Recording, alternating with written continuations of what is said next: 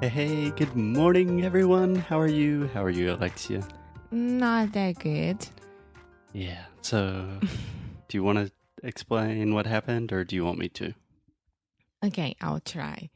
We went to Festa de Alandrão. It's a big party here this weekend. And then I was eating hot dog in the middle of the eating.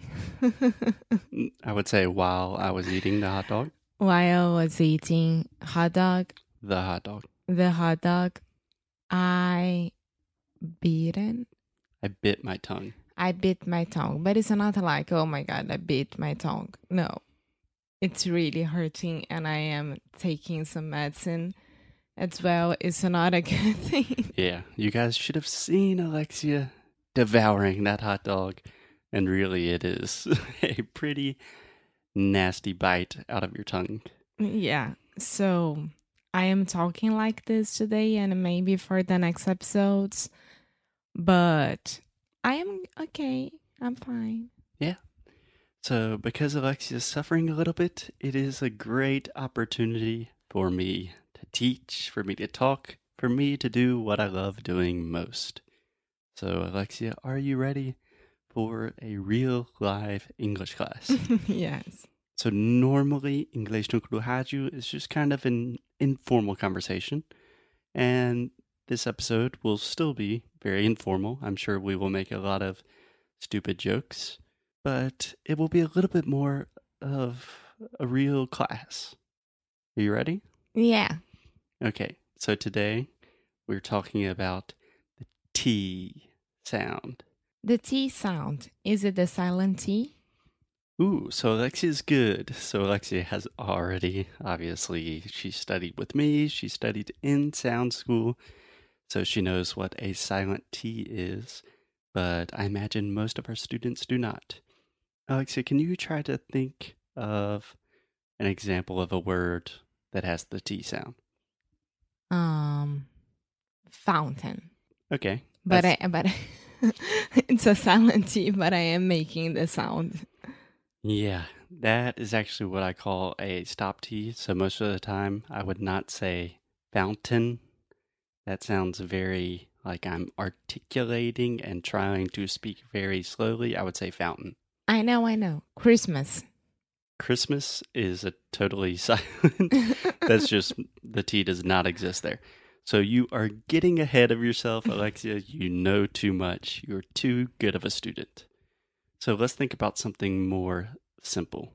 The traditional T is what we call the true T in English, or at least that's what I call it the true T. So this normally occurs at the beginning of words. So, for example, time. Can you say that for me? time. What about totally? Totally. Yeah. Timid, Huh? timid. Timid. Yeah. So when we're saying these words like time, tom, tan, we're making a true T sound. So a t, t, t. Do that with me. T. Oh my god. It hurt. It hurt so bad. Okay. But this is the normal T sound that people think about. Most of my students only imagine that there's one T in English, but depending on how you measure it, there are actually four or five different T sounds in English. It's crazy. So, in this episode and probably the next episode, we're going to explain all of them. Okay?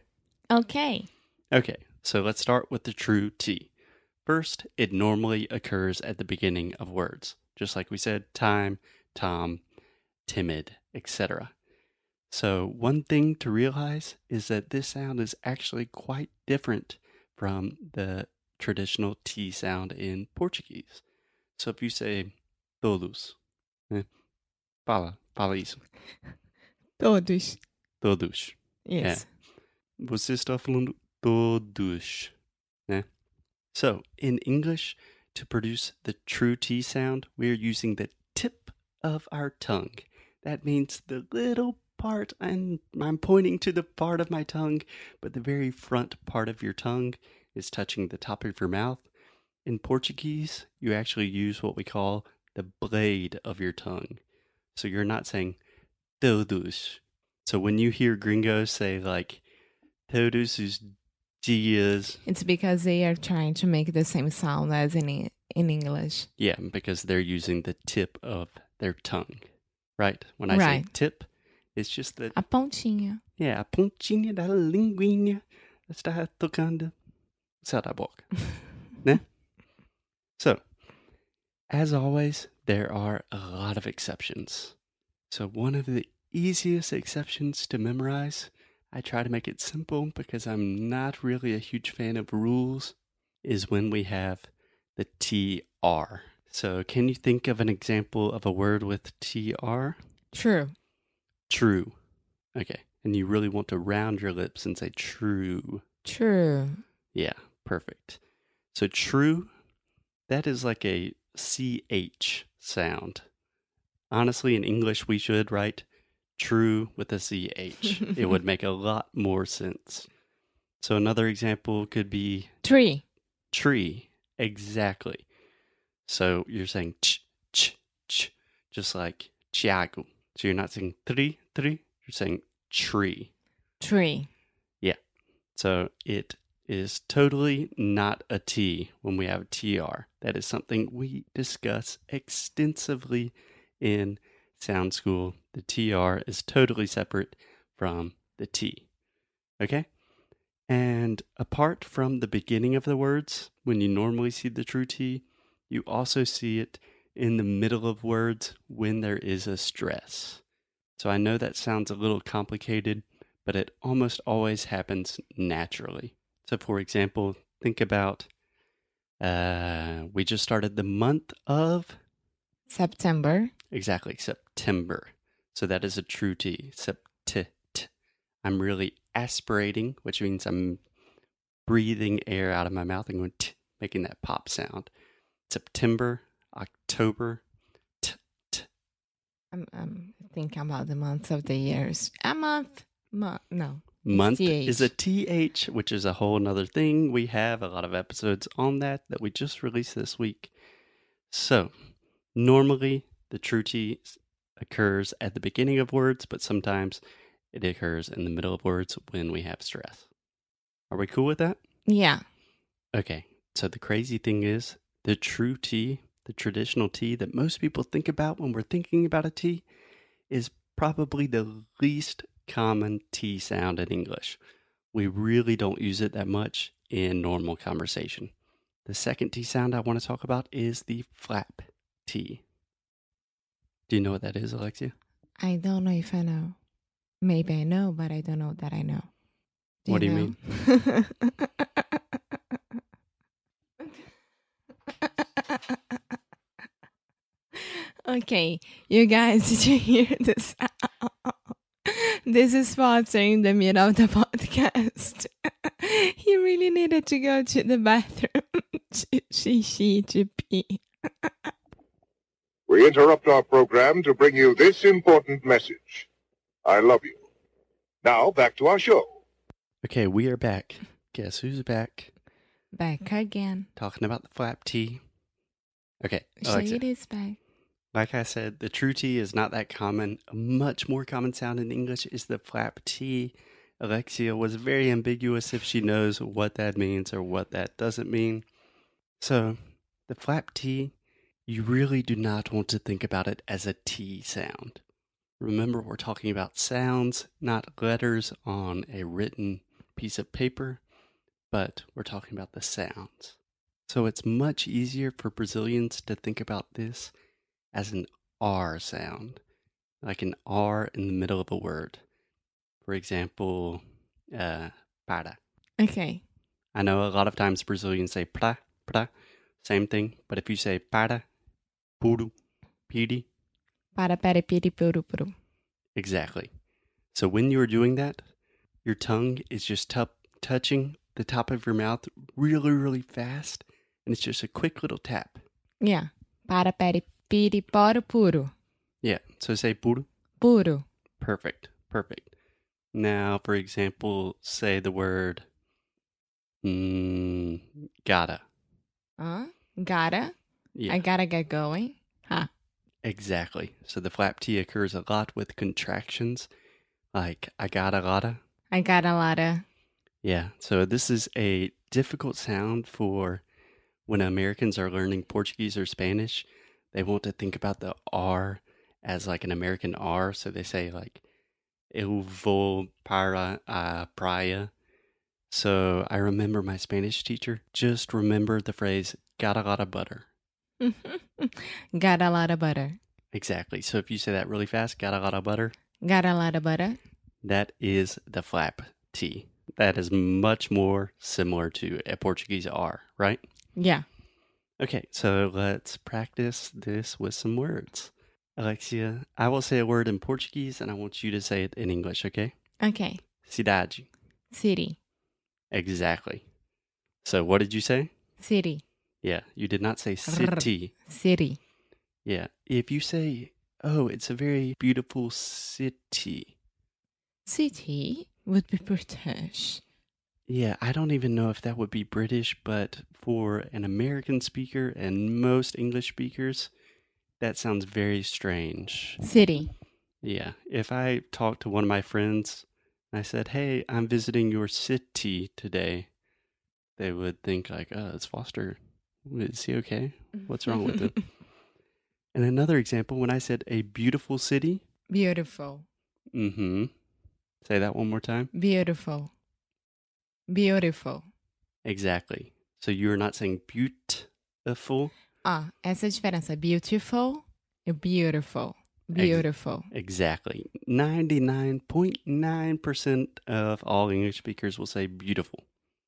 Beautiful. So that is, again, the flap T. Uh, can you say political? Political. Perfect. Perfect. So I'm not saying political, Political. I'm saying political.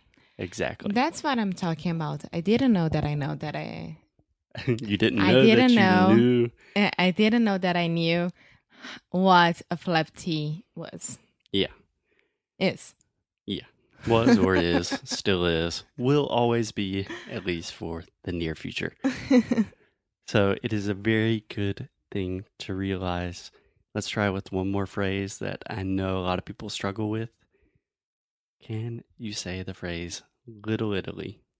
what? Sorry, que? Little Italy. ah, eu entendi. Literally. Or literally. Literally. Good.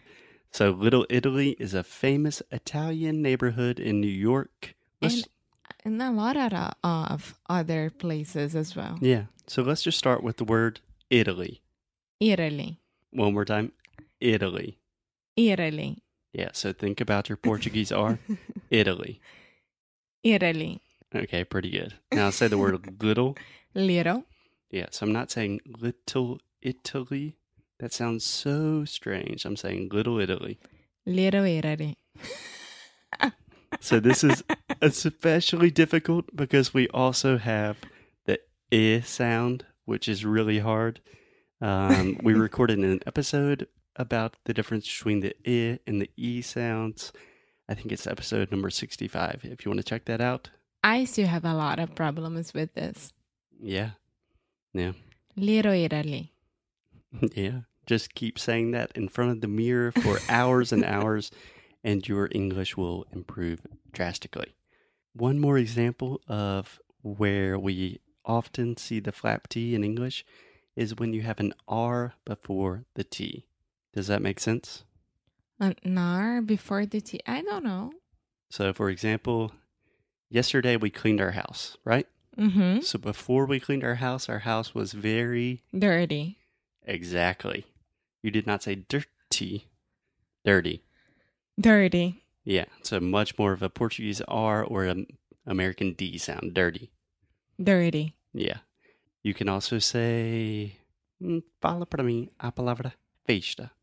Party. Perfect. Party. Yeah, party like it's 1999. I'm not saying party, party. Um, partido político is also party, right? Yes, you can say a political party. Ooh, that's a good phrase. Uh huh. Nice, a good phrase to train, political party. Yeah, we need that political party. Oh, that's so good, Alexia. Thank Yeah. you. if you can, Even though I have my tongue bitten, I am doing such a great job. bitten, which is Bitten. actually a stop T, which we will get into in the next episode. So if you can say the phrases little Italy and political party, you are good to go, my friends. Political party, Little Italy.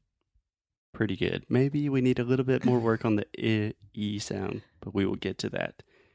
So one more example where we see this is with the R. So party, dirty, and a lot of times in the past, if you think about, hmm, let me think about the first word I'm thinking about is farted. Do you want to explain what that means? É. Pum. É soltar um pum. Mas é pior do que isso, é peidar. É, Eh, mas no passado. Então, eu peidei. É. Sim, mas não fui eu, não, foi você. Não, ninguém. Aqui. Foi os cachorros. Isso com certeza. but no one would say, "Oh, I just farted." Nah. That's so weird. You say And it that's so. This is horrible to say as well. like, "Okay, if you- Correctly or incorrectly? incorrectly." Incorrectly. so, if you want a nicer way to say "soltar un pum," when I was a little kid, my mom always said "poot." No. Um, we saw during that show. So, okay, yeah. So there's a show called Freaks and Geeks. So good. Uh, I recommend everyone watch it. It's a great show. And there's an expression in English to cut the cheese. Uh huh. I like cortar that. o queijo. Quer dizer, soltar um pum. Uh huh. But when I was a little kid, my mom, instead of saying farted, because farted was a dirty word, so many flapties, so many flapties, we would say poot, How? poot, Put what? poot. Boot. Yeah, so P O O T.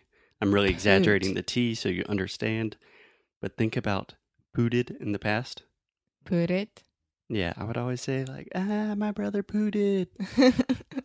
But I would never. is it a normal thing or only your mom?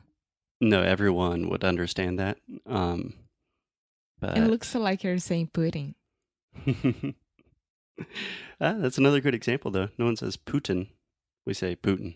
Pudding. Pudding.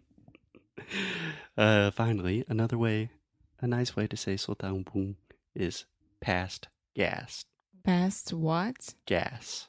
Do you want me to say the Passar. best of the gas? No, passar gasolina. Ah. Oh. ah. You say pass gas, but we're really talking about gaseosa.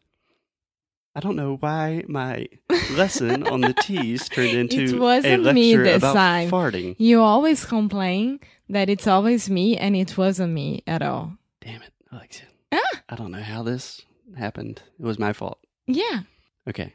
So anyway, we have the true tea, we have the flap tea. I would recommend just thinking about these, practicing with some examples like Little Italy, political party, then September, October, and just when you see a tea or you hear a tea in English, think about is this a true tea or is it a flap tea? Or is it a silent tea or is it a stop tea? And we will talk about the silent tea and the stop tea in the next episode. Yay. And I hope I'll be better.